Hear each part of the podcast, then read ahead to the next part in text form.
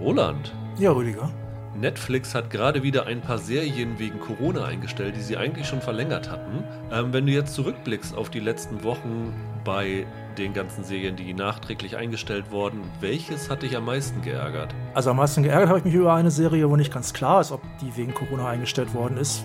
Es gibt auch die Annahme, dass es aus anderen Gründen war. Das wäre nämlich The Dark Crystal gewesen. Aber von denen, die jetzt offiziell wegen Corona eingestellt worden sind, würde ich mal sagen, I'm not okay with this. Einfach weil ich gerade angefangen habe, die zu gucken. Ich bin noch nicht ganz durch und die, obwohl die nicht so lang ist und ähm, fand die sehr gut. Und das ist natürlich eine schlechte Nachricht. Ja, würde ich mich auch sofort anschließen. Das wäre auch meine Wahl gewesen. Ich fand die damals sehr originell, sehr innovativ, hatte richtig Freude dran. Und soweit bist du wahrscheinlich nicht. Die mhm. endet ja auch noch mit einem Cliffhanger, okay. wo man echt mhm. gespannt ist, wie es jetzt mit der zweiten Staffel weitergehen könnte. Und normalerweise bin ich da recht unempfindlich, was Serieneinstellungen angeht, aber in dem Fall hat mich das schon richtig äh, mhm. gewurmt. Also da war ich ein bisschen ärgerlich drüber. Wie sieht es bei dir aus, Michael? Ähm, bei mir ist es Glow. Auch mit der Begründung, dass halt in dem Fall jetzt kein richtiges Ende da ist. Hier ist es sogar besonders ärgerlich, weil ja die vierte Staffel schon, meine ich, sogar in den Dreharbeiten ja, steckte ja. und unterbrochen wurde. Und jetzt drehen sie sie dann doch nicht, die letzte. Das soll ja auch, glaube ich, die letzte sein. Ja. Und das finde das find ich enorm absurd. Ich fand die echt gut. Mir hat, also auch wenn ich die dritte Staffel ein bisschen schwächer fand, hat mir die super Spaß gemacht immer. Und das finde ich echt ärgerlich. Also, mhm. zumal ich auch tatsächlich gedacht hätte, das wäre eine dieser Netflix-Serien, die wirklich safe ist. Das hat mich tatsächlich auch überrascht. Als ich gelesen habe, dass sie das absetzen, habe ich gedacht, okay, dann ist wahrscheinlich bis auf Stranger Things gar nichts wirklich sicher bei Netflix. Ja, ja also Glow ist schon sehr schade. Und es gab einen ganz schönen Nachruf von Betty Gilpin in Vanity Fair. Ich weiß nicht, ob ihr den gelesen habt. Mhm. Sie hat gesagt, quotentechnisch hat Glow eigentlich nur Männer in Kimonos und Frauen in Katzenfell angesprochen. Was für mich das pochende Herz der Künste ist. Fand ich sehr schön. Ja, kann man so sagen. Also, wir verabschieden uns, verbeugen uns in Ehren vor Glow.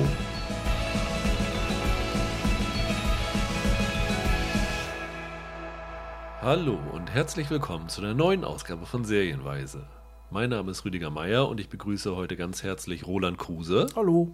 Und Michael Hille. Hallo. Nachdem uns ein Hörer gemailt hat, ob wir nicht mal wieder in größerer Gruppe sprechen wollen, haben wir uns jetzt gedacht, das ist heute die ideale Möglichkeit, auch wenn Roland heute uns nach der Hälfte verlassen mhm. wird. Aber wir wollen heute über die ja, zweite Staffel der Spuk-In-Reihe bei Netflix reden. Ähm, lief ja letztes Jahr so um Halloween rum, Spuk in Hill House. Wird jetzt fortgesetzt seit heute bei Netflix mit Spuk in Bly Manor. Und wir haben alle drei, alle neun Folgen gesehen ähm, also können auch übers Ende reden, ohne dass wir es natürlich tun, aber wir können so, so mhm. einordnen, wie die Serie in ihrer Qualität, in ihrer Gänze ist. Genau.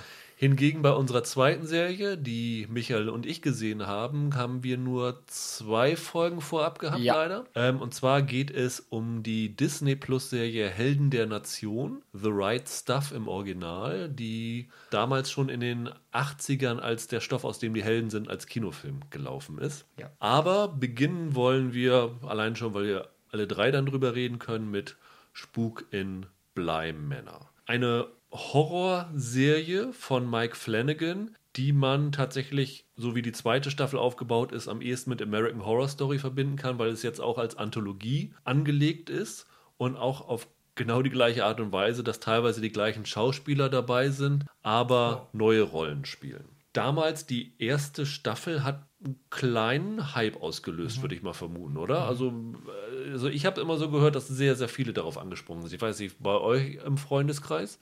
Das war halt so ein Geheimtipp damals. Ne? Ja. Da gab es ja auch einen richtigen Internet-Hype drum, der in dem Fall ausnahmsweise mal so berechtigt war durchaus. Das ist ja bei Netflix nicht so selten, ne? dass also irgendwelche Gruselgeschichten dann da irgendwie mal, also auch Filme auch mal irgendwie plötzlich so einen Hype auslösen und dann guckt man sich die an und denkt, Gott, was soll das? Hier war es das einfach wert, also ich hab's, äh, mich hat es ein bisschen überrascht, weil ich mochte Flanagan, ich kannte ein paar Filme von dem und ich hatte die aber erst gar nicht so richtig auf dem Zettel damals. Und dann hörte ich plötzlich von allen, das soll ja so wahnsinnig toll sein. Du warst nicht so angefixt, Michael? Nee, ich war damals von der, ich, ich mochte die Staffel zwar, aber ich fand die doch ein bisschen überhyped. Also irgendwie so richtig gruselig fand ich sie damals nicht lustigerweise. Keine Ahnung warum. Ich hatte aber ein paar Freundinnen, die so auch aus der Horror-Ecke kommen und die fanden das ziemlich gut. Ich weiß auch, dass es sogar auf Reddit in diesen creepy Threads, die es da gibt, so äh, tausende Memes und so dazu gab. Also das war im Internet schon ein überraschend großes Ding für eine Horrorserie. Aber das passt irgendwie ganz gut, weil dann haben wir alle drei Extreme abgedeckt. Nämlich einmal der, der es richtig super fand, einer, dem es zu harmlos war. Ja. Und ich als Dritter, derjenige, der es nicht geschafft hat, die erste Staffel zu Ende zu gucken, weil es mir zu unheimlich war mit Ach, diesem? Psycho-Horror. Ui. Ich habe, glaube ich, damals für den Podcast vier Folgen oder fünf Folgen gesehen, habe mich da durchgequält. Nicht in dem Sinne von, ich fand die Serie schlecht, sondern durchgequält, indem sie hat mir irgendwie zu sehr zugesetzt. Okay. Konnte aber damals schon die Qualitäten der Serie sehen und warum sie tatsächlich so ein so ein Hype ausgelöst hat. Jetzt die zweite Staffel. Also die erste Staffel basierte ja auf einem Roman von Shirley Jackson Shirley das. Jackson. Das war The Haunting of Hill House. Genau, der auch diverse Male schon verfilmt worden ist. Für die zweite Staffel hat Flanagan eine Novelle von Henry James übernommen, die im 19. Jahrhundert, glaube ich, veröffentlicht worden ist. Ne? 1898. 1898. meine ich, ja. Turning of the Screw. Ja. Im Deutschen ganz viele verschiedene. Und das Durchdrehen der Schraube zum Beispiel war einer. Die, Dreh, die Drehung der Schraube, die Daumenschraube Ja. und all sowas. Klingt ja nicht so gruselig. Also, geme wenn man also gemeint ist eigentlich, dass äh, Turn of the Screw, bezieht sich eigentlich auf das Anziehen der Spannungsschraube. Ja. Also, also wird es auch in der Serie, da wird das ja, ist ja ein Title Drop ziemlich am Anfang, und im Original jedenfalls, und da wird das ja so erklärt und das ist eigentlich im Grunde damit gemeint. Habt ihr die Geschichte mal gelesen? Nee, leider nicht. Ich will ich seit, ja, will ich seit Jahren, habe ich auf dem Kindle, aber ich komme da irgendwie nie zu. Aber äh, eine der diversen Adaptionen gesehen? Ja, also ich kenne die, die klassische von 61 von ähm, Jack Clayton. Ähm, auf den Namen kommen wir nochmal zu sprechen später wahrscheinlich kurz. Auf Deutsch heißt es, glaube ich, den etwas beknackten Titel Das Schloss, das Schloss des Schreckens. Ja. Im Original The Innocents. Also die Unschuldigen. Das ist bei mir fast 30 Jahre her, als ich die gesehen habe, muss ich sagen. Ich Ja. habe die als, als Kind im Grunde noch gesehen. Und das ist so eine sehr psychologische, manche Kritiker sagen auch arg akademische Verfilmung von diesem Stoff. Aber so viel kann man sagen, diese Geschichte von dem Henry James. Der Henry James ist ja übrigens eher so bekannt für, naja, Gesellschaftsporträts eigentlich. Ne? So Washington Square und solche Sachen ist ja auch oft verfilmt worden. Also so Sachen, was man so mit Jeremy Irons ver verbindet sonst.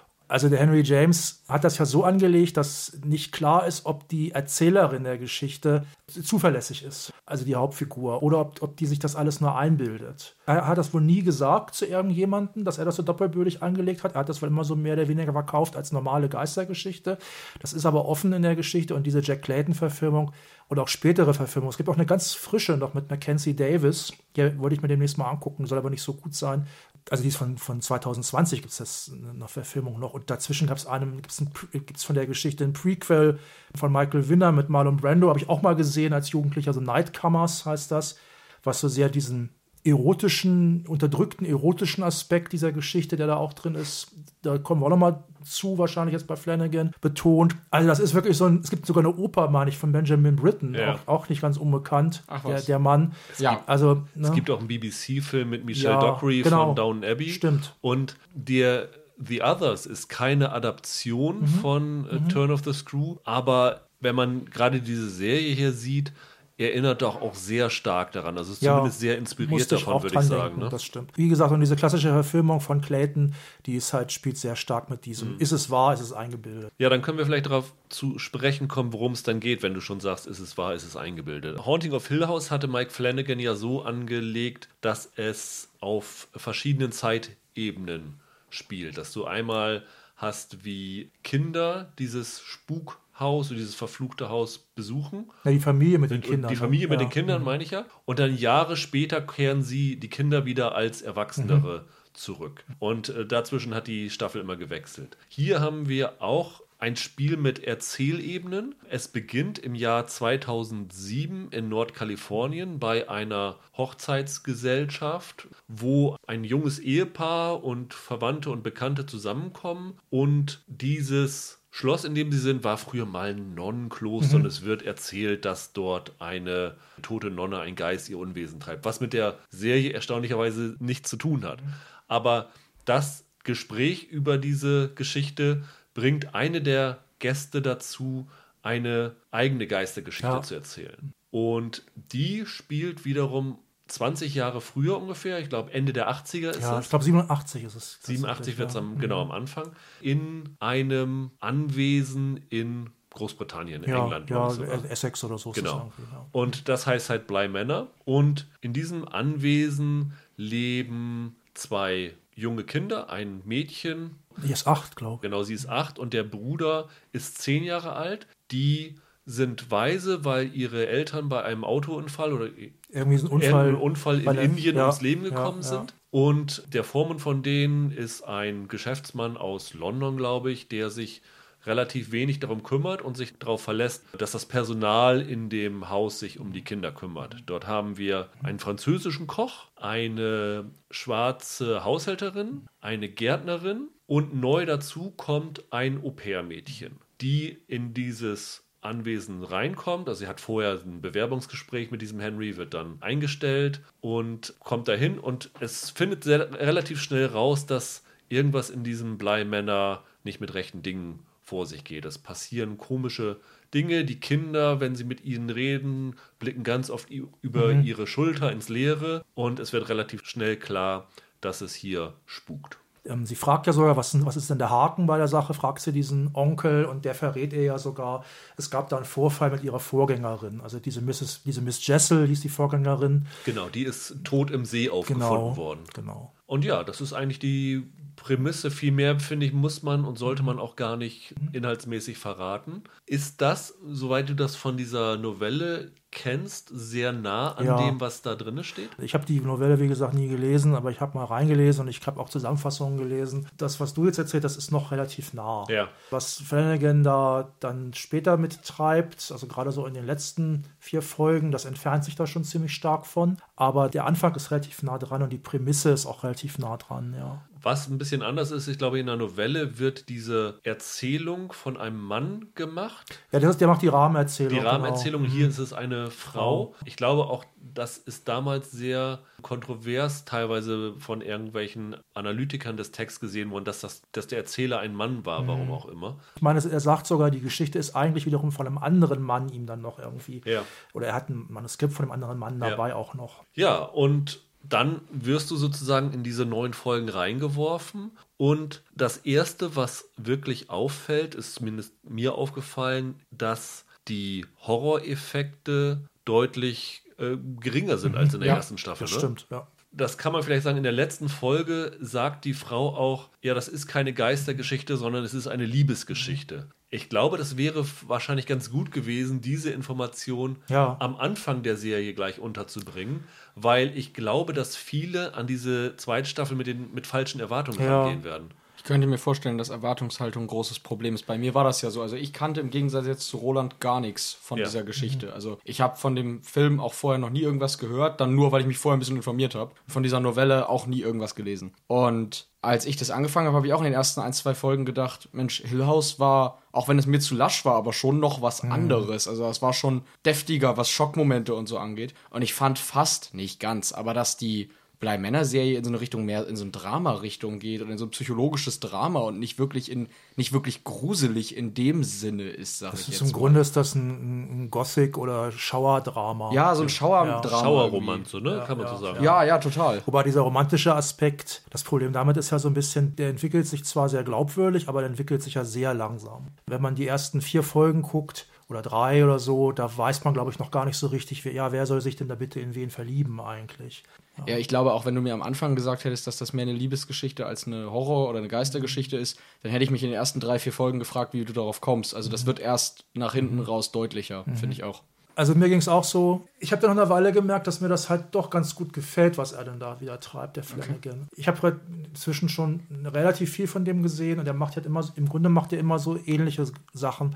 Nicht, dass er sich wiederholt, aber da geht es ja immer um Familie, Liebe und so. Und also selbst zum Beispiel, der hat ja Dr. Sleep gemacht, ne? Genau, das ist die Shining-Fortsetzung. Die Shining-Fortsetzung, die ich ja zum Beispiel auch ganz gelungen finde, gerade in den Aspekten, die nichts mit Kubricks Shining zu tun haben, Mhm. so richtig. Also das ist ja immer so ein, also für einen Horrorfilm erzählt er halt sehr gefühlvoll. Nicht kitschig, aber kann man auch so sehen teilweise, aber einfach sehr gefühlvoll. Da geht es halt drum, selbst dieses, ähm, einer seiner bekanntesten Filme ist ja nicht unbedingt sein bester, dieses, dieses Ouija-Prequel Ja, Ein Brett, ne? mit dem Brett, mit Ja. diesem, diesem Ouija, diesem Geisterbrett. Also jedenfalls dieses Prequel, wo, ähm, wo ja auch dann wieder einige von seinen Dauerdarstellern mitspielen. Selbst da geht es ja um eine Familie und um Schwestern und naja, wie denn da diese Geisterwelt darauf Einfluss nimmt und so. Das macht er halt immer so. Das ist ja eigentlich ein interessanter Aspekt, dass man sagt, ich nehme dieses Horrorthema um aber eigentlich was über Beziehungen zu erzählen oder über familiäre Beziehungen. Das ist ja eigentlich total okay. Das machen aber zu wenige, finde ich. Horrorkino ist entweder Spektakelkino, also das halt, das sind zum Beispiel diese ganzen Slasher und, und Splatterfilme, oder es ist halt Ideenkino, dass man sagt, was wäre, wenn das und das, also Get Out, wäre. weil das möglich wäre. Zum Beispiel Get Out ist ein toller Film, ist aber, zum, ist aber auch ein relativ kühl kalkulierter Film und ist halt, geht um eine Idee, ist eine, eine satirische Idee, die da umgesetzt Ja. Und, und Flanagan macht das halt ganz, macht halt beides nicht, sondern er ähm, macht, äh, der greift auch manchmal auf Effekte zurück und so, sondern dem geht es eigentlich darum, indem man diese Horrorform erzählt aber eigentlich was über zum Beispiel oft kaputte Familien. Da könnte ich jetzt noch lange drüber quatschen, aber das ist in Kurzform das. Ich fand ganz interessant bei dieser, gerade bei dieser Staffel, wie viele verschiedene Interpretationen du in diese Geschichte reinlegen kannst. Also er, er greift ein paar Sachen äh, auf, die er in Hill House auch schon gemacht hat. Zum Beispiel, dass du am Anfang relativ genau hingucken musst. Also in Hill House hattest du ja, dass diese Geister irgendwo im Hintergrund versteckt Ja. waren, die du vielleicht beim ersten Mal überhaupt nicht gesehen hast. Es gab ja so richtige Webseiten, die sozusagen diese ganzen Geistersichtungen dann aufgelistet haben, für die, die es nicht, die es übersehen Ja, haben. genau. Und hier macht er das am Anfang auch. Also du hast so ein paar Sachen, irgendwann sind sie unten in einem, ich glaube, es ist im Keller, ne? Da liegen jede Menge Puppen da in der Ecke Ja. rum. Und dann siehst du auf irgendwann mal, das ist sehr dunkel, aber als die Kamera weggeht, siehst du irgendwas, das sich kurz bewegen dabei. Das heißt, da setzt er sozusagen das gleiche ein, was er vorher auch schon eingesetzt hat. Der Haupthorror hier ist ja aber eine Lady in the Lake, wo man am Anfang ist, nicht, nicht weiß, wer das ist. Die kommt da raus und läuft durchs Haus und wenn sie jemanden trifft, dann bringt sie die auch mal um. Das ist der eine Horror. Das, das ist der eine Horror, genau. Und ich finde, wenn man darüber nachdenkt, wie das sich Ganze entwickelt, kann man zum Beispiel das auch allegorisch sehen, wie eine Krankheit zum Beispiel. Also du kannst es gerade in dem heutigen Sinn, ja, ist es vielleicht wie eine Pandemie, die immer wieder kommt und die sich jemanden holt.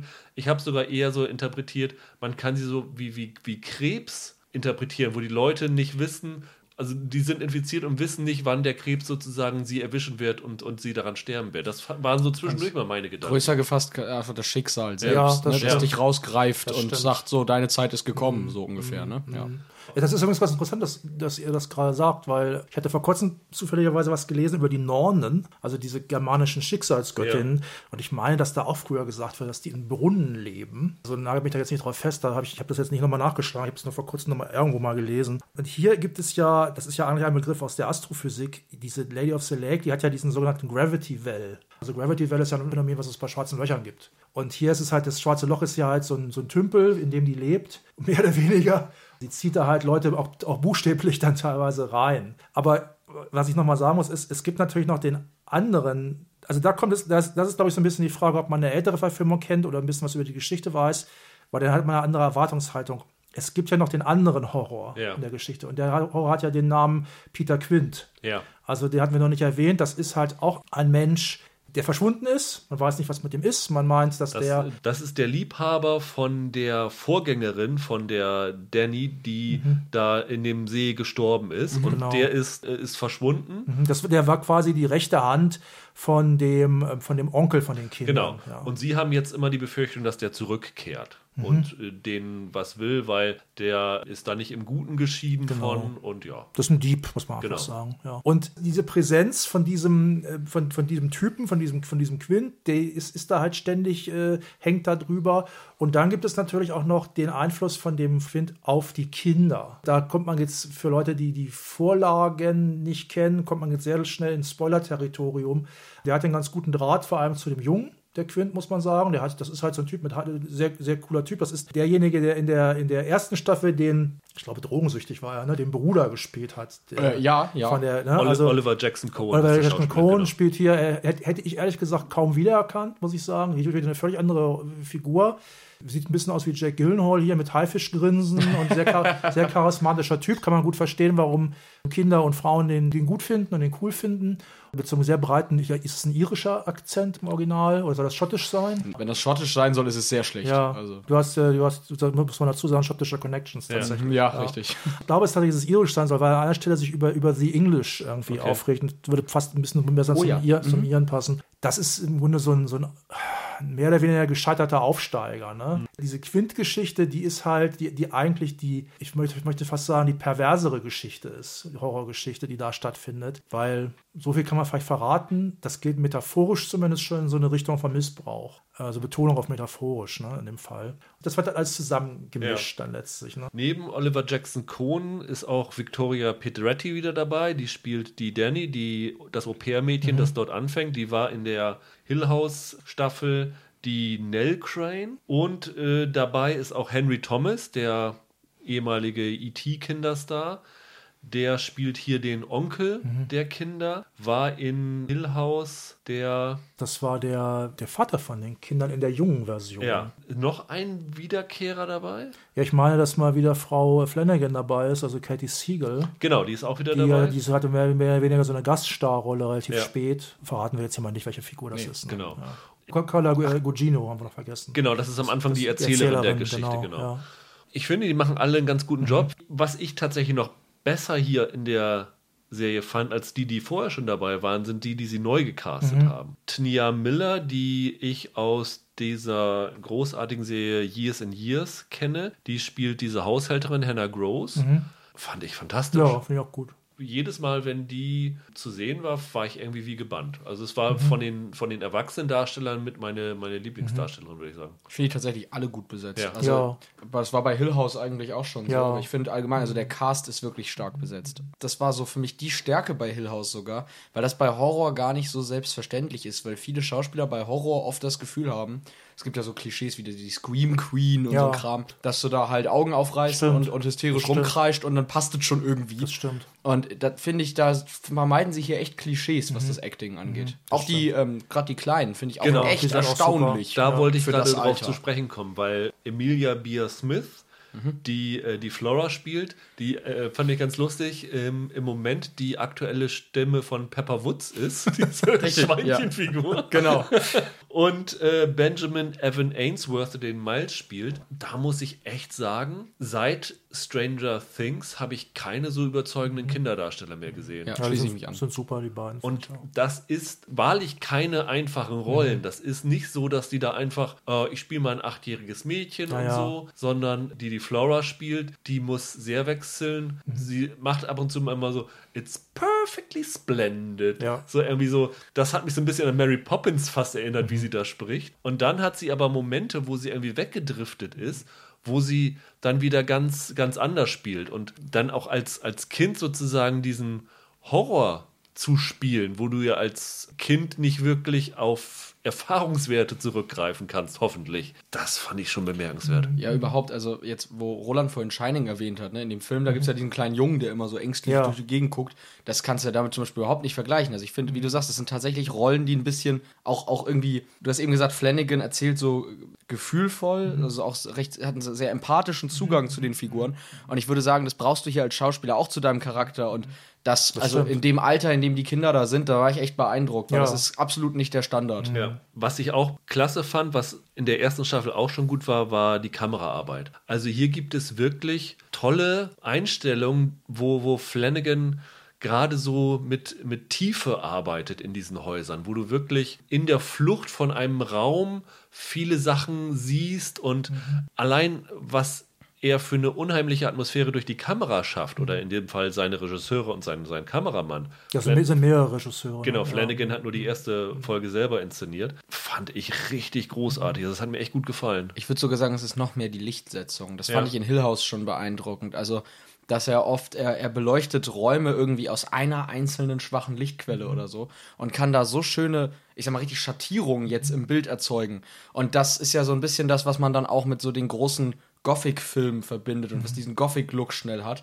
Und da finde ich, es, ist, er sieht extrem filmisch aus und, und echt stark. Es gibt also, auch eine Schwarz-Weiß-Folge, die ist ihm auch ganz gut gelungen. Ja. ja. Wenn ihr jetzt die Serie mit der ersten Staffel vergleicht, wir haben ja schon gesagt, sie ist im Ton sehr anders. Da wir jetzt alle von der ersten Staffel qualitativ anders überzeugt waren, wie sieht der direkte Vergleich für euch aus? Ja, ist schwierig, ne? Also ich finde sie tatsächlich im Grunde genauso gut wie die erste. Ich finde die aber schon sehr anders. Es ist einfach tatsächlich so, es hat nicht so viele Erschreckeffekte. Es ist einfach nicht so gruselig. Aber gerade die letzte Folge, die biegt vieles nochmal zurecht, wo ich so ein bisschen Zweifel zwischendurch dran hatte und macht das nochmal so ein bisschen runter. Was ich einfach sagen muss, ist, an der ersten Staffel konnte man auch einige Sachen kritisieren. Zum Beispiel, dass das zu vieles eigentlich nicht auserzählt war und dafür Zeit verschwendet worden ist auf Aspekte, die nicht so super wichtig waren. Also zum Beispiel die Geschichte des Hauses nicht nochmal ausführlich erzählt wurde. Da gab es ja diese berühmte Nummer damals, dass ähm, dann im Internet dann Dokumente gestreut wurden mit der Vorgeschichte des Hauses, ja. dass da irgendwelche, was da schon mal passiert ist. Das fand ich aber eher letztlich nicht so richtig gut, weil sowas gehört eigentlich in die Serie selber rein. Und hier, das war Flanagan wohl auch, auch klar, dass das nicht so gut funktioniert hat. Hier macht er sowas ähnliches zumindest, dass er diese Geschichte, die Vorgeschichte mal so ein bisschen beschreibt. Das hilft dann auch. Das fand ich zum Beispiel ganz gut. Und ich finde auch diese, Figuren, die werden auch so ein bisschen mehr auserzählt und es ist alles dramaturgisch ein bisschen besser verbunden. Also wenn ich zwei Kritikpunkte habe, das eine ist, es ist halt nicht wirklich, nicht, es ist als, als Gespenstergeschichte oder Horrorgeschichte, funktioniert es nur bedingt. Fand ich es letztlich nicht so schlimm, fühlte mich da trotzdem gut von unterhalten, weil ich den allgemeinen Tonfall einfach sehr mochte. Das andere, was ich daran so ein bisschen äh, komisch finde, ist, diese psychologischen Aspekte und diese eher klassischen Gespenstergeschichten-Aspekte, die finden für mich nicht so hundertprozentig gut zusammen. Das fand ich so ein bisschen problematisch. Ich habe mir fast gedacht, vielleicht wäre es doch besser gewesen, eine Entscheidung zu treffen, wie man es nun stärker gewichtet ja. und erzählt. Aber letztlich, allein schon, weil ich sagen muss, ich kenne nichts Vergleichbares sowas bietet eigentlich also eine American Horror Story ganz sicher nicht in, in, in dieser Erzählweise. Und weil es auch sehr so schön nah dran ist, eigentlich an diesen klassischen literarischen Horrorgeschichten das wurde früher halt mehr, halt einfach mehr gelesen. Also Algernon Blackfoot oder, oder Emma James waren früher halt bekannte Autoren von so Geistergeschichten und die haben so einen, so einen eigenen Tonfall, den man hier auch wieder findet.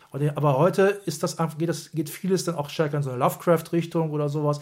Und das ist, finde ich, schön, dass, ähm, dass, dass Flanagan, der diese Geschichten halt kennt, offenkundig, dass der das äh, so umsetzt, ja. Ja, Roland hat mit allem recht. Allein ähm, empfunden habe ich es ein bisschen anders. Mir, mir hat die erste Staffel unterm Strich etwas besser gefallen. Und das liegt daran, dass die Horrorelemente in der ersten Staffel, also Rüdiger, du hast ja jetzt nicht ganz gesehen, aber ich fand in Hill House haben die Schockeffekte noch zugenommen nach hinten. Also es ja. ist eigentlich immer, es war so ein Albtraumtrip, der da immer. Bin ich ja rechtzeitig ausgestiegen. Richtig. es war so ein Albtraumtrip, der immer schlimmer wurde. Ja. Und mein Problem mit der zweiten Staffel ist, dass das eher jetzt andersrum ist. Die ja. Schockeffekte werden eher immer mehr rausgenommen, beziehungsweise ohne zu viel zu verraten, einige wiederholen sich gewissermaßen. Mhm. Und das führte bei mir dazu, dass ich jetzt, obwohl es mich schon unterhalten hat und ich auch diesen, ich sag mal, altmodischen Gespenstergeschichten-Effekt hatte, das, das, hat mich, mhm. das hat mir schon gefallen, hatte ich am Ende das Gefühl, mir hätten zwei oder drei Folgen weniger sogar gereicht. Ich fand es am Ende zu lang unterm mhm. Strich. Mhm. Bei Hill House hatte ich schon das Gefühl, dass das sinnig war, weil es sich halt konsequent weiter aufgebaut hat. Und hier dachte ich jetzt, naja, für das, was ihr an dramatischem Futter zu erzählen hattet, hättet ihr es etwas komprimiert in weniger Erzählzeit untergekriegt. Und das finde ich schade. Deswegen würde ich sagen, dass es von mir so, so eingeschränkt gefallen hat. Das geht mir tatsächlich ähnlich. Also ich würde es jetzt, weil ich die erste nicht komplett gesehen habe, jetzt nicht gewichten, welche ich besser und schlechter finde. Aber dieses Wechselhafte ist mir sehr, sehr stark aufgefallen. Es ist ja hier so aufgebaut, dass fast jede der Folgen sich auf eine Figur konzentriert. Ja, also, ja total. Ähm, es gibt eine, eine Folge, die erzählt die Geschichte von dem, dem Onkel. Mhm.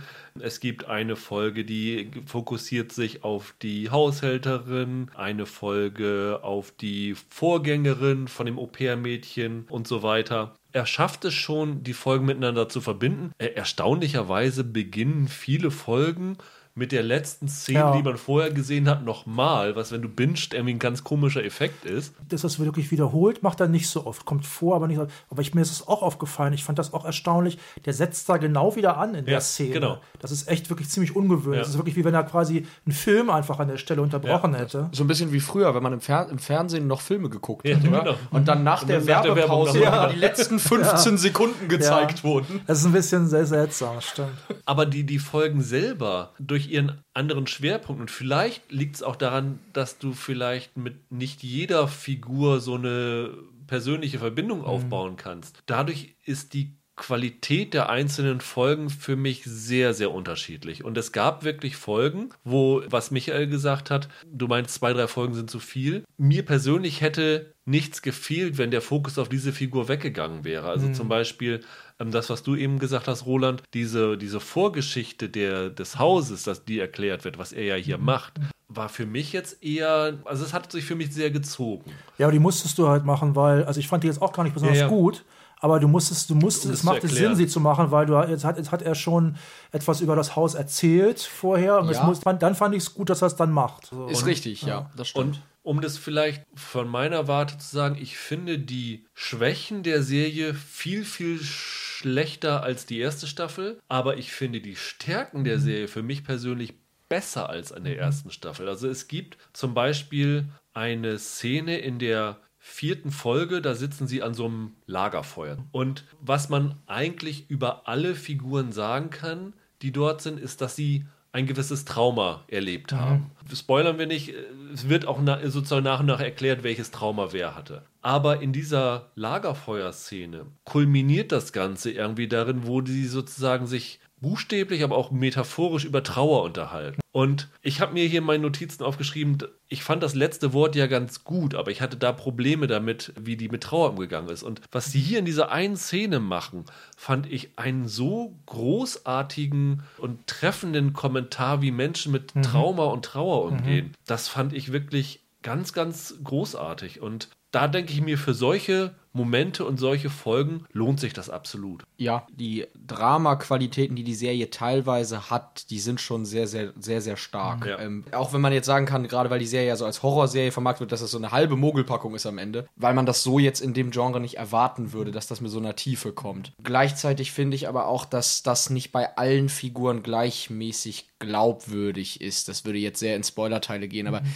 ich sag mal, es gab Figuren, wo ich gedacht habe, ja, das ist sinnig und dann gab es Figuren, wo ich dachte, ja, na klar, hat der auch noch irgendwas Trauriges erlebt. Also muss ja jetzt, ne? Also wäre ja komisch, wenn er der eine ohne wäre. So. Mhm. Das war dann ein bisschen sehr aufge, aufgesetzt. Und, und vor allen Dingen war es manchmal ein bisschen zu lange ausgewählt. Ja, also wohl wahr. es sind so Backstories, wo ich dachte, die sind, äh, das ist ganz interessant, aber musste ich dafür jetzt 50 Minuten. Die Folgen sind teilweise sogar über eine Stunde lang. Also es sind mhm. keine, mhm. keine kurzen Folgen. Das stimmt. Und gerade diese Hausrückblende fällt insofern aus dem Rahmen, weil dort nochmal wieder die Erzählstimme, die du am Anfang als Rahmenhandlung gehabt hast, setzt dann plötzlich für diese gesamte Folge als Erzählerin nochmal ja. wieder ein.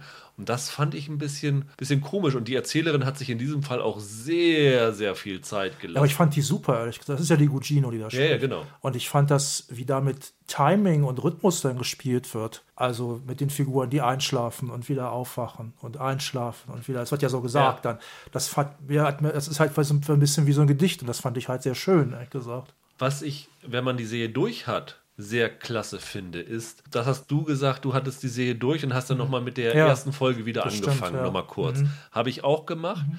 Zum einen schließt er eine ganz tolle Klammer. Ich fand die letzte Folge auch sehr stark, weil die hat mich echt emotional berührt. Mhm. Ich finde aber toll, dass die Serie von Anfang an so kleine Elemente benutzt, die du erst verstehst, wenn du die ja, Serie nochmal gesehen klar. hast. Und wenn du die Serie ein zweites Mal guckst, fallen dir ganz andere Punkte ein. Das ist so dieser Sixth Sense-Effekt, ne, wo du dann irgendwann siehst, äh, warum guckt denn keiner, äh, dass, dass keiner ihn angeguckt. Und das fand ich wirklich klasse. Äh, Roland hat es vorhin gesagt, die zweite Staffel ist recht allegorisch teilweise angelegt. Also es gibt viele Elemente, die man metaphorisch lesen kann. Ich habe es jetzt andersrum gemacht. Also nachdem ich die Staffel gesehen habe, habe ich mir die Novelle jetzt durchgelesen. Okay. Das Interessante ist, die ist ja auch auf verschiedene Arten lesbar. Mhm. Da ist es wohl sogar so, dass seit die veröffentlicht wurde, in der Literaturrezeption immer so ein Streit entbrannt ja. ist, ob jetzt die eine oder die andere. Ja. Es gibt quasi zwei Lesart, ja, Lesarten, welche davon jetzt die richtige sei. Und jetzt mittlerweile hat man sich darauf verständigt, dass wahrscheinlich beides gedacht ist. Und ich fand eigentlich ganz lustig, dass die Serie so ähnlich funktioniert. Also man, ich kann es jetzt natürlich nicht näher ausführen, aber vom Ende her betrachtet gibt es verschiedene Grundthematiken, die man in einzelne Elemente deuten kann. Du hast das vorhin bei der mit dieser Pandemie-Geschichte erzählt ja, genau. und so weiter. Und es gibt ganz viele Elemente, wo man sagen kann, das kann so, aber halt auch so gelesen werden. Und das finde das find ich ganz interessant, dass egal welchen dieser zwei Ansätze du dann verfolgst, er auf die Gesamtgeschichte betrachtet Sinn ergibt. Ja. Und das fand ich ganz interessant. Egal wie mhm. du dich in Folge zwei oder drei irgendwann im Kopf entschieden hast, ah, okay, so ist das gemeint. Das wird am Ende, zahlt sich das trotzdem aus, selbst wenn es vielleicht gar nicht das war, was Flanagan gemeint hat. Ja. Das fand ich sehr interessant, weil es schwierig ist, allegorische Geschichten so, ich sag mal, zu erzählen, dass du dem Zuschauer eine gewisse Freiheit gibst, sich selbst darin was zu suchen. Ja. Du endest sonst oft in so einem verquasten Käse oder so, sowas wie, weiß ich nicht, wer den Film kennt, Mother von Aronofsky, wo du am Ende alles und nix in, dem, in den Symbolen sehen kannst. Und das, das ist dann so ein Wabern. Hier fand ich sehr präzise. Also interessant ist ja, dass es eine Szene gibt in der letzten Folge, wo es darum geht, dass sich einige Figuren an manche Sachen offenbar nicht mehr erinnern können. Ja. So viel kann man, glaube ich, ruhig verraten, das ist kein Spoiler. Dann kann man sich natürlich fragen, ja, wenn die sich nicht mehr erinnern können, ist es dann überhaupt passiert? Ja. Weil man hat zwischenzeitlich manchmal schon das Gefühl, dass sich Flanagan dann doch für eine Lesart halt so entscheidet. Aber vielleicht auch nicht, weil vielleicht haben die Figuren sich da ihre eigenen äh, Allegorien gebaut im Kopf oder sowas. Ja. Ne? Du hast vorhin ganz am Anfang gesagt, wir kommen nochmal auf Clayton zu. Ich würde Ja. gerne zum Abschluss dieser Besprechung zusammentragen, was wir an Horroranspielungen für andere Horrorwerke in dieser Serie entdeckt haben. Weil ich habe nämlich auch ein paar gesehen. Also die äh, Clayton-Geschichte ist die, die Erzählerin in der, in, der, in der Novelle, meine ich, ist ja äh, namenlos. Ja. Diese Governess und also Nanny. Hier heißt sie ja Danny Clayton. Und das ist offenkundig eine Anspielung auf Jack Clayton. Ja. Also das hat er sich extra, weil die anderen Namen sind alle übernommen. Mrs. Gross und so und, und Mrs. Jessel sogar, also die tote Nanny. Und ähm, das, ist, das ist ziemlich klar, dass Flanagan da auf Jack Clayton angespielt hat, ja. Äh, ganz direkte Horroranspielung jetzt nicht, aber die Others, das, da ist viel von drin. Also Ja. es gibt immer wieder Sachen, wo ich gedacht habe, oh, gucke mal, die, der, der Kidman-Film. Also was so die Erzählweise angeht, hast du natürlich sehr viele Parallelen zu vielen verschiedenen Horrorfilmen da drin. Aber tatsächlich, was mir noch aufgefallen ist, bei einem bin ich mir nicht 100% sicher, es kommt am Ende, in dieser Rückblende-Geschichte taucht eine Figur namens Arthur Lloyd auf. Und es gibt einen Autoren namens Lloyd Arthur Eschbach, der hat äh, unter anderem eine Geschichte Isle of the Undead geschrieben und war auch so ein, so ein Verleger von fantastischen Stoffen. Könnte ich mir vorstellen, dass das ähm, eine Anspielung ist. Was aber ganz, ganz sicher eine Anspielung ist. Das Au-pair-Mädchen, bevor sie dort angestellt ist, wohnt in einem Hotel, glaube ich. Und wenn sie aus dem Hotelzimmer rausgeht und die Tür zumacht, siehst du die, die Raumnummer des Hotels. Ja.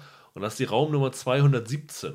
Ach so, ja. Und das ist die, das, die Zimmernummer in der Shining, in dem Shining Buch ist es Genau. Nummer, weil im Film war es 237, ja, richtig. aber in dem Buch ist es 217. Ja, das passt natürlich zu Flanagan, weil der sich ja, der hat ja versucht, King und Kubrick zu versöhnen Ja. in, in, in Dr. Sleep. Und King war, war ja auch mit dem Film viel zufriedener als mit, als mit Shining. Ich bin mir ganz sicher, wenn man genau hinguckt, wird man sicherlich noch viel, viel mehr von solchen Anspielungen finden. Also für Horrorfans ist das sicherlich ein Ja, Freudenfest. also es sind natürlich auch solche Sachen drin, wie zum Beispiel dieses, da hätte ich, da hätte ich gerne noch ein bisschen mehr drüber gewusst, dieses schöne Puppenhaus, was die kleine Flora da hat. Da kann man natürlich auch sagen, das ist eine Anspielung zum Beispiel auf Hereditary, weil da gibt es ja auch diese Häuschen. Aber ich glaube das ehrlich gesagt gar nicht, weil das selbst in alten Geschichten, ich glaube auch von dem schon erwähnten M.R. James gibt es auch, glaube ich, eine, die heißt sogar das Puppenhaus. Und das ist halt so ein gängiges Motiv, ne, was diese Leute, die sich damit zu müssen auskennen, halt immer aufgreifen. Ne?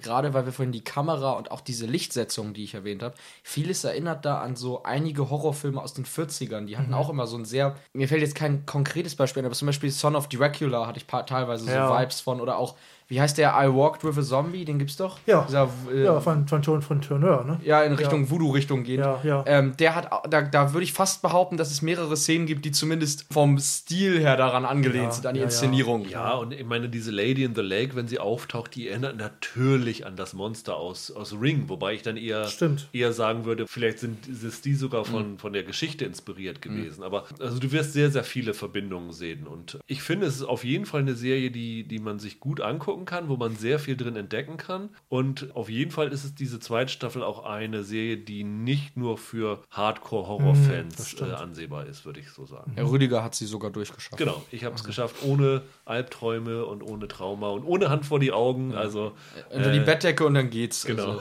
Ja, ich bin mal gespannt, ob es da eine nächste Staffel gibt, ne? Ja, und was Also- sie dann für einen Roman als Ja. drittes werden. War in der ersten Staffel es nicht sogar so, dass dort ein Bücherregal war, wo Okay. Haunting Inn Ja. immer rausgezogen worden ist und wo sogar, glaube ich, Blei Männer drin war und waren noch ein paar andere. Ah ja, ich glaube, ich erinnere mich auch. Vielleicht Stimmt, geht es so in die Richtung. stimmt die eine Figur ist ja so ein äh, Autor von so Okkult, äh, so Genau. Büchern über so Geisterphänomene. Ja. Ja, ja stimmt. aber auf jeden Fall dritte Staffel würde ich mir nochmal wieder angucken, Mhm. weil ich finde es einfach interessant, wie er das macht. Und Ja. ich finde es ehrlich gesagt zumindest klüger als äh, alles, was sie in American Horror Story macht. Mhm. Ja, und, und auch wenn es mir jetzt unterm Strich nicht ganz so gefallen hat über die ganze Laufzeit, sehe ich das auch wie Roland, dass diese, diese Art von Horror und ich sag mal altmodischer Ges- Gespenstergruselgeschichte, die gibt es so nicht wirklich noch in vergleichbarer. Qualität. Ja. Und Ja. allein deshalb finde ich, hat es eine totale Daseinsberechtigung. Ja, dann danke, Ja, Roland. Ja, Ja, danke. Lieben, Macht's gut. Bis ne? zum nächsten Mal Bis und nächsten dann Mal. machen Tschüss. Michael und ich mit The Right Stuff weiter.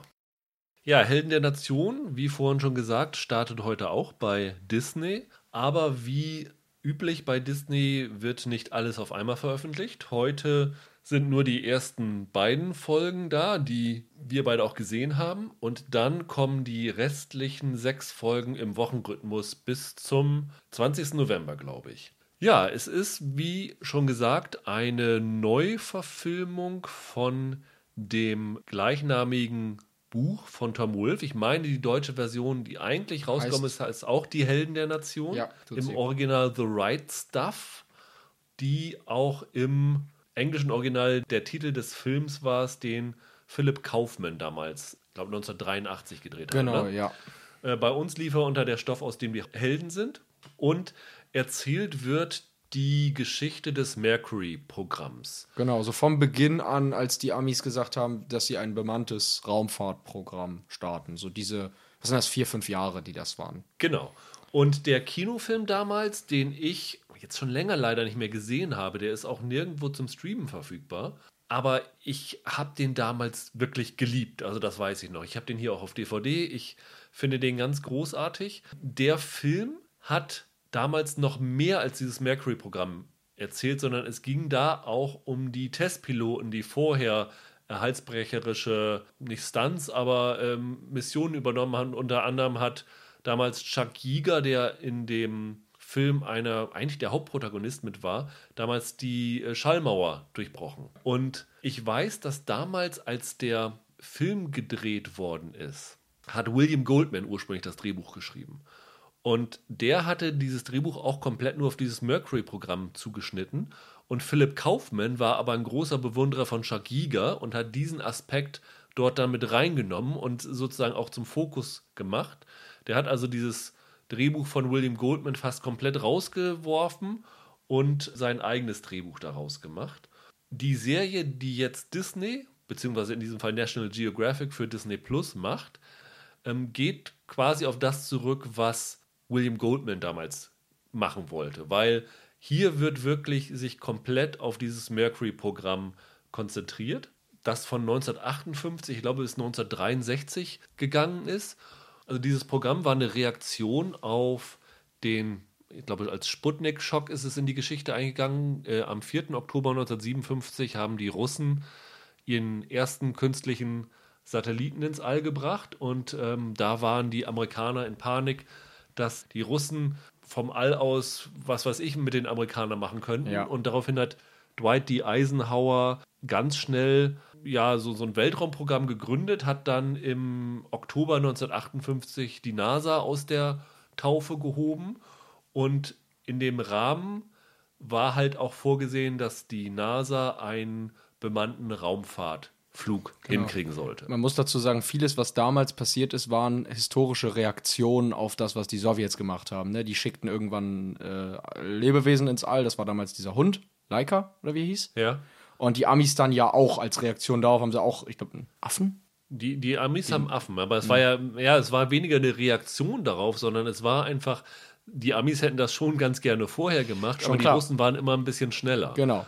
Und das Interessante an diesem Bestseller von Tom Wolfe und an dieser historischen Geschichte ist ja, dass diese sieben Astronauten, die halt in dieses Mercury-Programm gehörten, die auch als Mercury 7 in die Geschichte eingegangen sind, waren ja eigentlich Verlierer. Und das ist ja total unamerikanisch, weil die haben es ja nicht geschafft. Juri Gagarin war ja der Erste, der ins All geflogen ist für die Russen, hat aber rein technisch nicht die Voraussetzungen erfüllt gehabt, weil laut den Bestimmungen, die es da gab, musste man sozusagen, um einen zertifizierten Weltraumflug zu haben, äh, nicht nur in seiner Rakete ins All starten und ähm, die Stratosphäre durchbrechen, sondern auch in dem Gerät wieder, in der Rakete wieder und in, in der Kapsel wieder landen. Und Gagarin ist aber mit einem Fallschirm abgesprungen.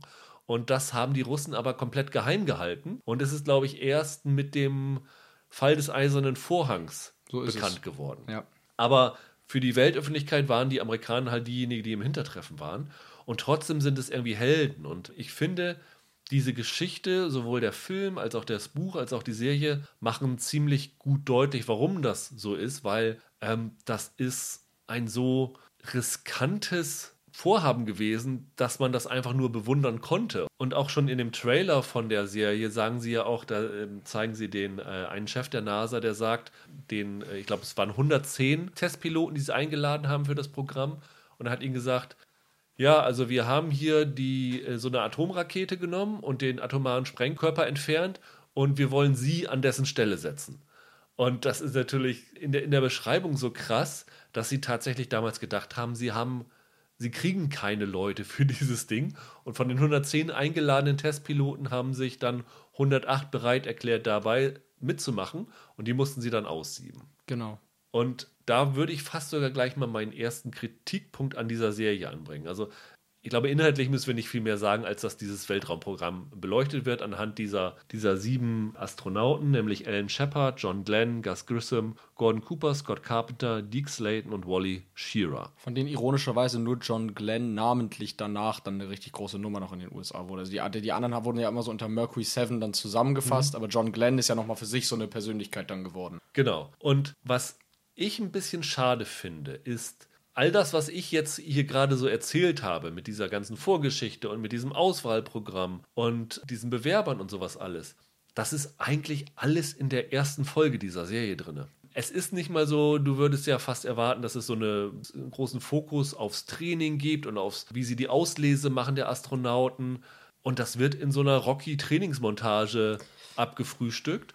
Und dann werden die sieben Astronauten, die sie ausgewählt haben, angerufen. Und dann geht die Serie eigentlich wirklich rein um das Programm von Berufen dieser Astronauten. Ja, ich vermute mal, da wir nur, wie gesagt, nur die ersten zwei Folgen gesehen haben, bis wahrscheinlich der letzte von ihnen ins All geflogen ist. Ja, nehme ich auch an. Der Witz ist, dass dieser ganze Teil im Film gefühlt länger dauert als in der Serie. Ja, genau. Also dieses genau. ganze Aussieben und die Trainingsnummern und so. Weil du das eben auch mit der Historie schon erzählt hast, man darf ja, man muss ja noch dazu sagen, im, Englischen heißt das ja alles nur The Right Stuff.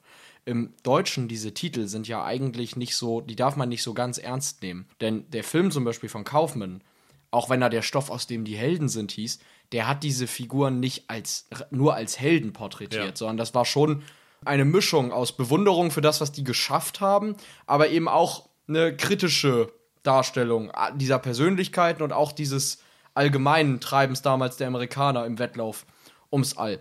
Was jetzt in der Serie, finde ich, in den ersten zwei Folgen noch nicht so ganz durchgekommen ist. Für mich war das bislang eher auch gerade durch die recht, durch die, ich will es nicht Hochglanzoptik nennen, aber doch durch die sehr wohl aussehende Inszenierung war es für mich eher etwas geleckt und hatte dann wirklich mehr die Ansätze einer Heldengeschichte, was es jetzt im Film oder im Buch ja nicht hat. Ja, würde ich auch sagen. Also es ist tatsächlich eine, eine Heldengeschichte. Was sie sich vorgenommen haben mit dieser Serie ist, dass sie das als Charakterdrama anlegen wollen. Also ähm, ich glaube, der ähm, Showrunner der Serie, Mark Lafferty, hat gesagt, dass er kein Geschichtsdrama erzählen wollte, sondern ein Familiendrama. Davon, finde ich, sind sie in den ersten zwei Folgen noch weit von entfernt. Und Familiendrama impliziert auch, dass die Frauen eine große Rolle haben. Ich bin mir nicht sicher, ob sie das tatsächlich so machen werden. Also diese Geschichte der Frauen ist ja eine ganz interessante. Es gab ja tatsächlich auch Frauen, die sich beworben haben für das Programm, aber es gab dann ja Kriterien, die sie aufgestellt haben, die Pflicht sind, um dort reinzukommen. Und es gab kein Kriterium, das explizit gesagt hat, wir, haben kein, wir wollen keine Frauen haben. Aber es gab ein Kriterium, dass alle Bewerber Testpiloten sein mussten. Und die Frauen waren damals noch nicht für diese militärischen Testpilotenschulen zugelassen. Und ähm, der erste Afroamerikaner hat, glaube ich, erst 1958 dort seinen Abschluss gemacht, sodass du hier tatsächlich dann auch halt nur sieben weiße Männer hast, äh, die alle auch aus Kleinstädten kamen und alle, glaube ich, protestantisch waren. Das zeigt die Serie ganz gut. Am Anfang siehst du die alle in einem Hotel und sehen alle irgendwie gleich aus.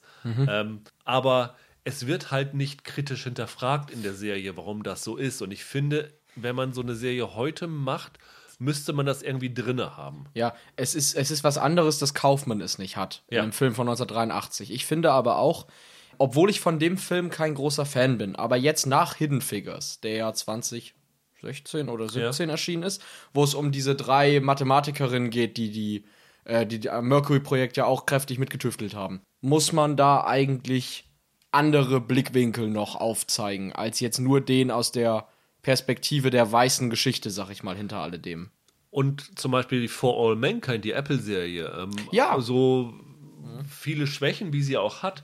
Aber da wird ja gerade dann äh, durch diese alternative Geschichte die Geschichte der Frauen erzählt. Genau. Und da ist zum Beispiel ja auch die Ehefrau von dem Gordon Cooper, die Trudy Cooper, ist ja eine der war. Und das wird hier zumindest angedeutet, dass sie ja auch Testpilotin war. Wahrscheinlich sogar eine bessere Pilotin als er. Aber dieser Aspekt kommt mir zumindest von den ersten zwei Folgen vor, kommt hier nicht so ganz zum Tragen. Ja. Und was ich aber auch sehr schade finde, und äh, jetzt muss man echt sagen, jetzt sind wir hier schon sehr früh am Kritisieren. Wir werden nachher auch, glaube ich, noch positive Aspekte bringen. Aber es ist auch keine Serie über die Mercury 7, Ja, nein, in dem Sinne nicht, genau. sondern die Serie legt ganz klar den Fokus auf den Konflikt zwischen John Glenn und Ellen Shepard. Zwei Astronauten, die unterschiedlicher nicht sein könnten. John Glenn, so ganz konservativ, Familienmensch, sehr, sehr kommunikativ, kann sich gut ausdrücken. Auch so der Vorzeigeamerikaner der Zeit, ne? Genau, Genau, so, genau. wie man sich den Amerikaner Ende der 50er, f- wie, er, wie das öffentliche Bild war eines Amerikaners. Genau, und der Alan Shepard war eher so ein Womanizer, gleichzeitig aber auch sehr privat und verschlossen Ja. und hat eigentlich nichts an sich rangelassen. Und diese beiden Figuren werden in Kon Kontrast gestellt, wo man grundsätzlich nichts gegen sagen kann. Wo das Problem für mich ein bisschen ist bei den beiden, ist, dass die Serie ganz eindeutig Partei ergreift, nämlich für John Glenn.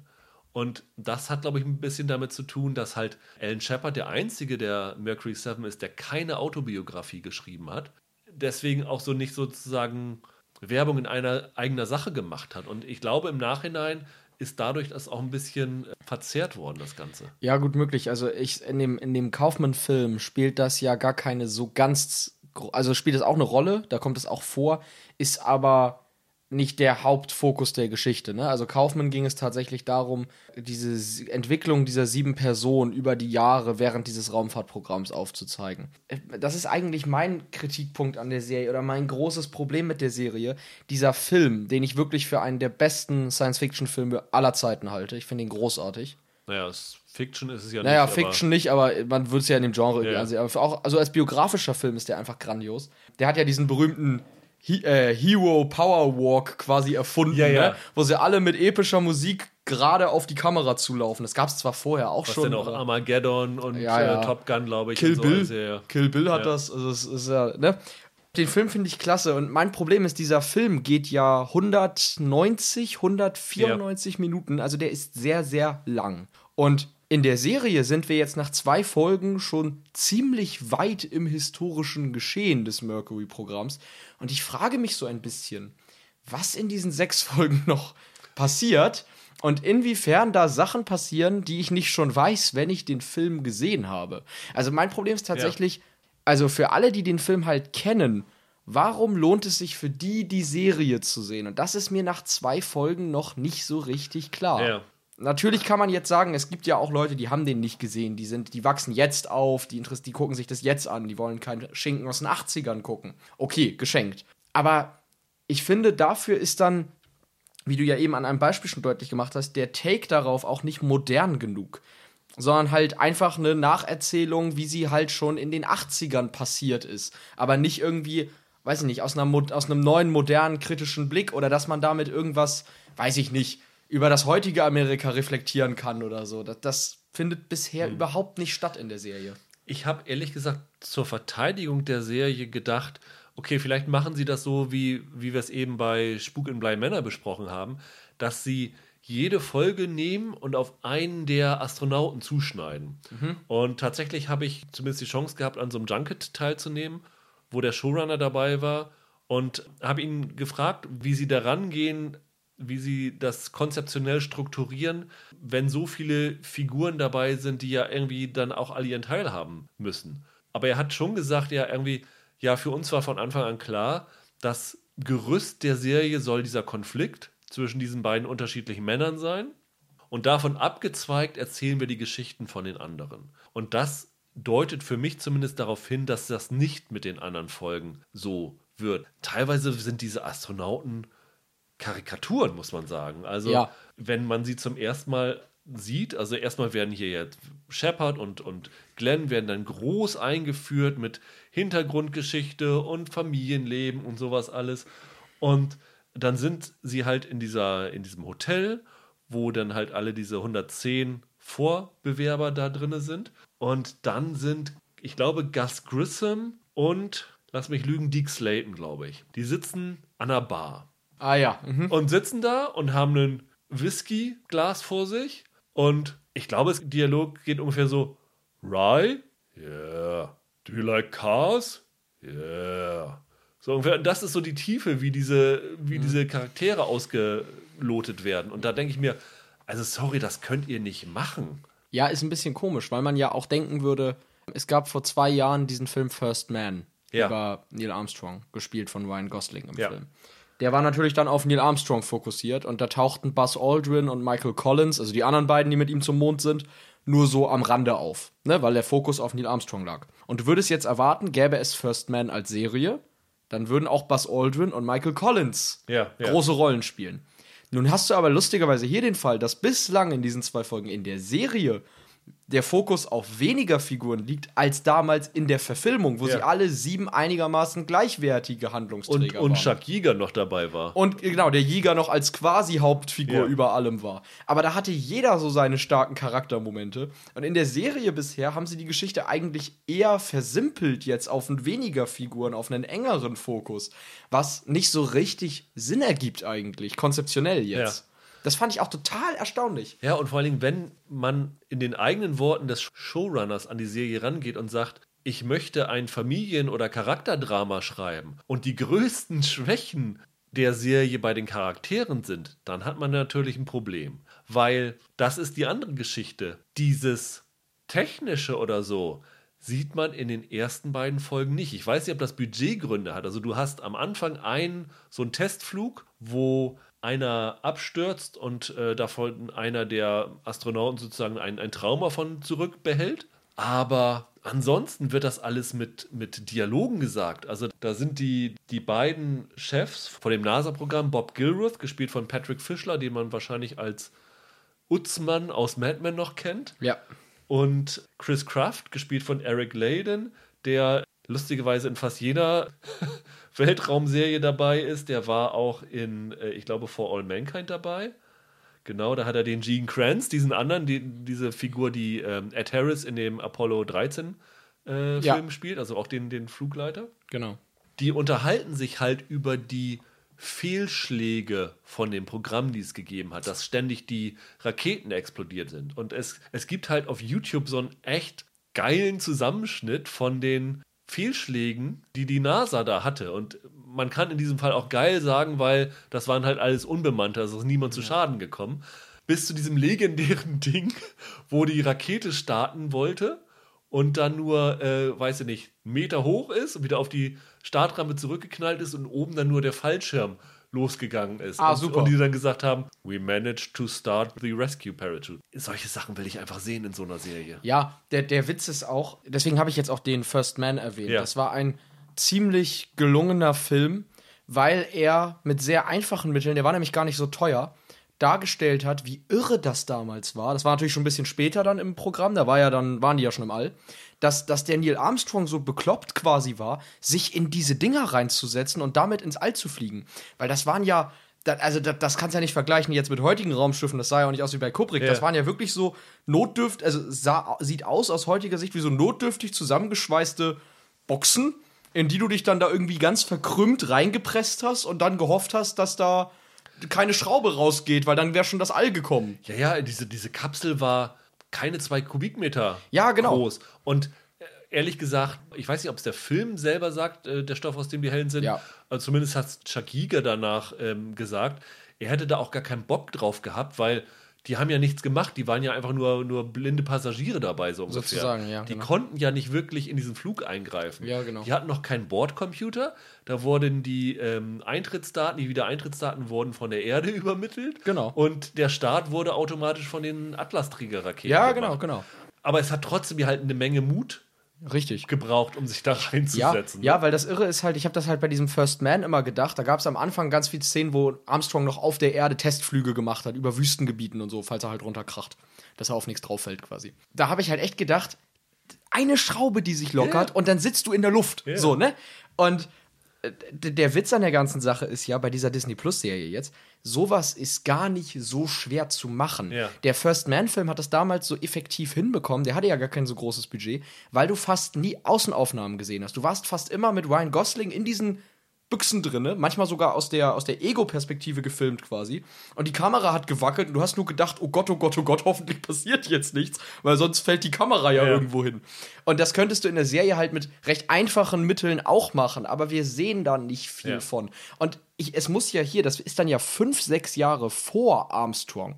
Es muss ja noch schlimmer gewesen Ja, ja. sein. Also die saßen ja quasi da wirklich, das war ja lebensmüde eigentlich, sich an so einem Programm da zu beteiligen. Und da, da, davon muss man eigentlich mehr, mehr Genau. sehen. Auch die, die Affen sozusagen, die ja vorher ran mussten. Ja, Rhesusäffchen haben sie geschickt, ne? Das waren noch so, so. Das waren verschiedene. Ähm, Ja, stimmt. war auch ein Schimpanse und Ja, sowas dabei. ja, ja. Aber auch das gehört da eigentlich Ja, rein ja. irgendwie. Das ist halt schade. Also, aber jetzt kommt der größte Witz. Ja. Trotz dieser echt schlechten und schablonhaften Charakterzeichnung, obwohl die Serie nicht genug zeigt für mich, zieht sie mich trotzdem irgendwie rein. Ich, bin, ich bin einfach ein Sucker für Weltraumgeschichten und ich Okay. finde das einfach toll. Ich finde diese historische Geschichte toll. Sie geben sich zumindest mit der Ausstattung sehr, sehr viel Mühe. Also, ob es nun die Kleider sind von den Frauen oder die Inneneinrichtung. Und dann kommen natürlich hinten, kommt dann diese Geschichte noch, die legendär ist, dass sie alle ihre Corvettes hatten, mit denen sie außer äh, John Glenn, der ein deutsches Auto, so ein deutsches Klein, Kleinstauto hatte, mit denen die anderen äh, Mercury-Astronauten sich Wettrennen auf Cape Canaveral geleistet haben. Die, diese Autos und sowas alles und diese technische Einrichtung des Kontrollzentrums, das finde ich einfach cool. Und ich finde diese Geschichte so gut, dass ich mir diese Serie trotzdem angucke, obwohl ich weiß, dass sie extrem viele Schwächen hat. Mir haben die ersten beiden Folgen auch noch so mittel Spaß gemacht, weil ich stehe voll auf, so, auf das Setting. Ja. Also halt alte Autos, die, wenn Ja. du dann da bei der NASA bist und denkst, boah, auf was für Dingern die das eingetippt haben. Ne, ich bin ja nun aus der Generation, die Laptops, also die mit Laptops Ja. aufgewachsen ist. Und dann denkst du dir, ach du, oh Gott, oh Gott, was machen die da? Was ist das? Damit kannst du doch niemanden in irgendwas, also, doch niemand irgendwo langfliegen lassen. Was, also unfassbar. Ich hab das mal gelesen, dass in der, heute in den meisten Smartphones eine höhere Prozessorleistung ist als damals in der Apollo 13 äh, Sonde, die hochgeflogen In der Apollo ist. 11 meinst du? Äh, Apollo 11, Ja, ja. genau, die zum Mond geflogen ist. Finde ich ja auch irre, so Nummern. Ja, ne? die hatten die Apollo 11 Bordcomputer hatte, glaube ich, die Speicherkapazität von einem C64-Rechner. Ja, Also, genau, genau. Die Kleidung, ich, ich liebe Kleidung aus den, fünf, Ja. aus den späten 50er. Das sieht so stilvoll aus, wie alle rumlaufen. Und eigentlich ha- verhalten sich außer John Glenn die Leute alle wie Don Draper, ne? Also gerade der, gerade der Alan Shepard, Ja. der ja, das ist ja die Ironie, der ist ja der erste Mensch im Weltall gewesen, aber nicht so berühmt geworden wie John Glenn, weil Alan Shepard halt nur einmal kurz, ich glaube, für 15 Minuten war und wieder gleich runtergekommen Ja, der hat ist. nur gestippt. Genau, Also- und John Glenn war halt der erste, der einmal, der erste Amerikaner, der einmal um die Erde komplett Ja, genau. einen Orbitflug gemacht hat. Ja. Das hat ihn sozusagen ja auch berühmt gemacht. Genau, das wurde dann groß zelebriert damals in den Genau. USA. Der war- Der war dann wirklich ein Held. Ja. Ne? Aber der Alan Shepard, der ist wirklich hier in der Serie wie Don Draper. Don Draper als Astronaut ist das. Don Draper als Astronaut wäre eigentlich ein super Serienkonzept gewesen. Ja, was ist das hier? Ich meine, Ja, ist, die gleiche. Ära, ist die gleiche Ära. Total. Der Typ säuft, der Typ äh, hurt rum. Ja, wohl wahr.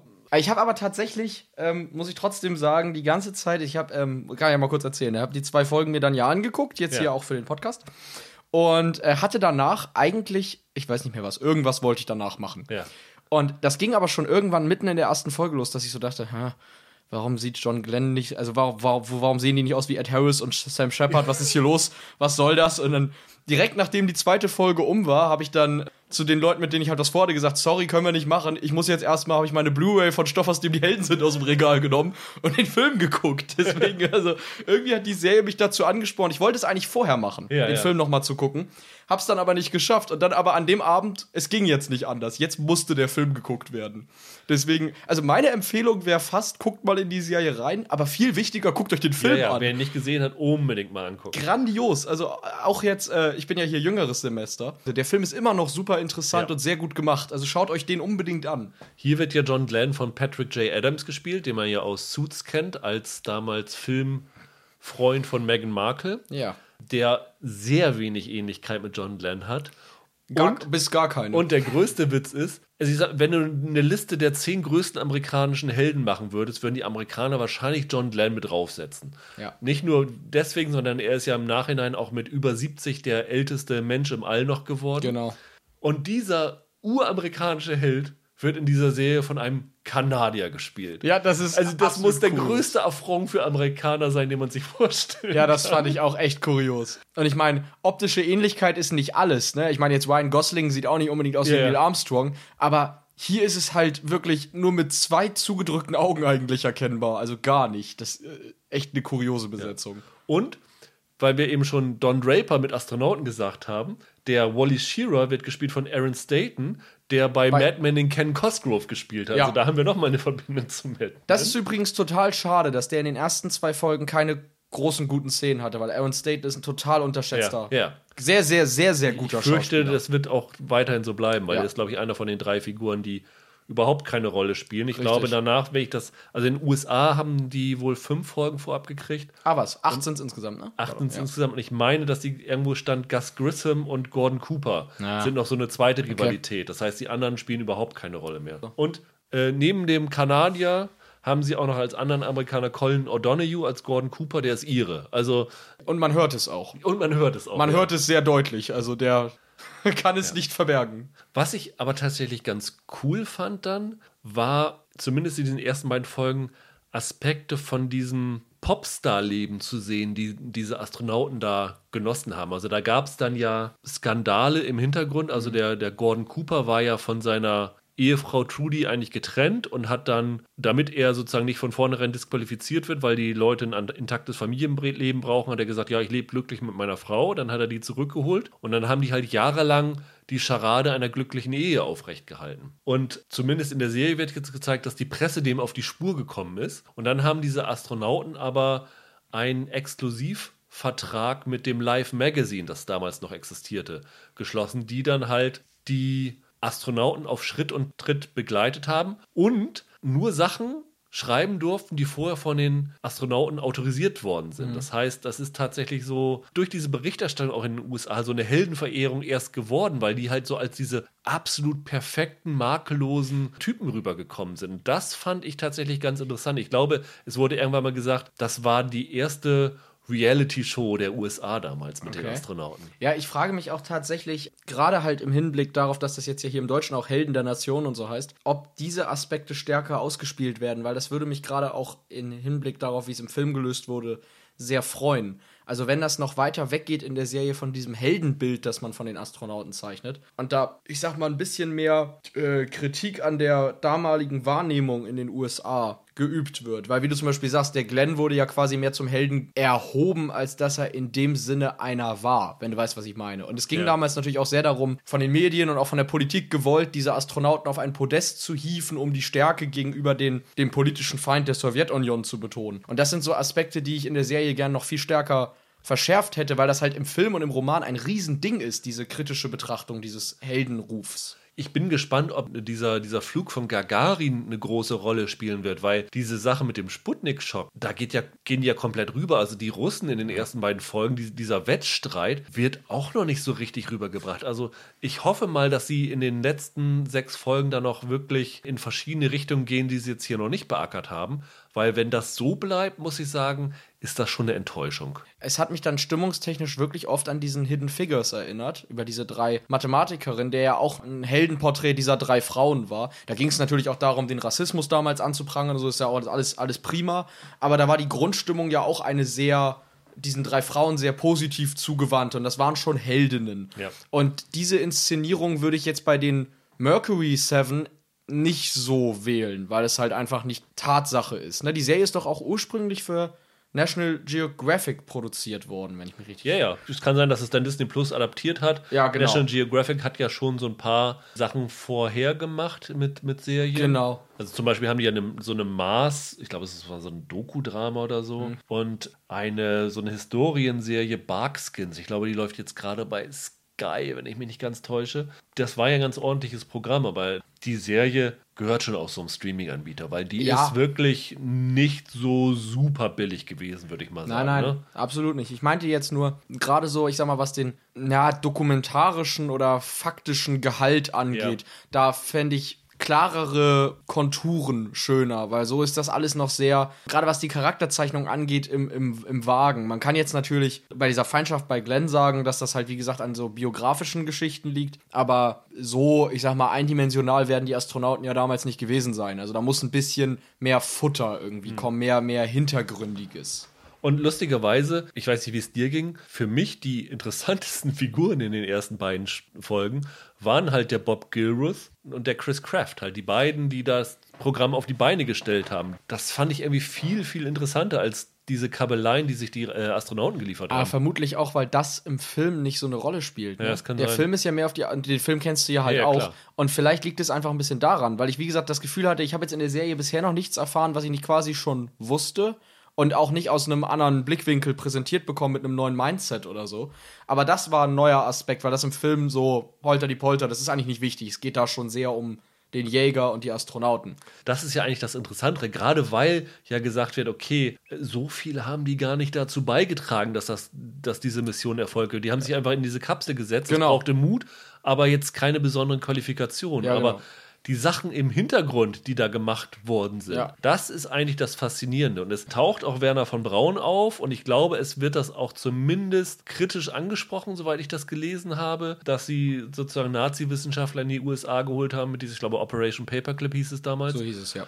solche Aspekte finde ich persönlich viel interessanter. Ich finde auch die Frauenfiguren sehr interessant. Also die, die Trudy Cooper halt, wo wir gesagt haben, die hat ihren eigenen Traum vom Fliegen für die Familie zurückgestellt. Oder auch die Annie Glenn, die von Nora Zedner gespielt wird, die ja ihr Leben lang mit einem Stottern gekämpft hat. Finde ich super interessante Figuren. Ich habe aber ein bisschen die Sorge, dass die Serie sie als Staffage betrachtet. Da würde ich mir tatsächlich noch hoffen, dass die letzten sechs Folgen in diese Richtung mehr gehen würde. Dann wird es vielleicht eine Serie, die mir dann auch richtig gut gefallen könnte. Ich werde es auch auf jeden Fall noch weiter gucken, trotz meiner vielen Kritikpunkte. Gerade weil mich interessiert, in welche Richtung es noch geht und auf welche, also nicht nur durch den Film, auch ich habe mir jetzt so ein paar Artikel dazu durchgelesen und so, weil mich das Thema auch sehr interessiert. Was für Schwerpunkte sie sich da noch genau rausgreifen und welche Sachen sie vielleicht aussparen oder was sie dann tatsächlich irgendwie darstellen und ob wir noch mehr von irgendwelchen Flügen oder sowas zu sehen kriegen. Deswegen werde ich auf jeden Fall auch weiter gucken, obwohl ich noch gar nicht so wirklich gehuckt bin davon. Ja.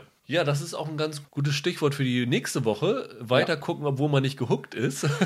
Uh, Denn nächste Woche Freitag startet bei Netflix die dritte Staffel von Star Trek Discovery, die wir natürlich weiter gucken werden, obwohl wir nicht gehuckt waren von den ersten beiden Staffeln. Die Serie kann aber auch der Grund sein, dass schon mal als Vorwarnung, dass der nächste Podcast erst vielleicht am Samstag oder Sonntag online geht, weil ich die Befürchtung habe im Moment, dass es dort keine Vorab-Screener zu geben wird und dass wir sozusagen dann auch erst am Freitag in die Serie reingucken können mit euch zusammen mit quasi. euch zusammen. Es stehen auch noch zur Auswahl für nächste Woche die Netflix-Serie La Revolution, französisches Netflix Original eventuell. Und vielleicht schon vorab, weil wir in der Woche vom 23. ein fettes Programm haben, die zweite Staffel von Alien ist, die am 22. Oktober bei äh, Netflix startet. Entweder alle drei oder ein Mix aus den dreien wird es nächste Woche geben und dann wahrscheinlich erst am Samstag. Bis dahin, habt ein schönes Wochenende.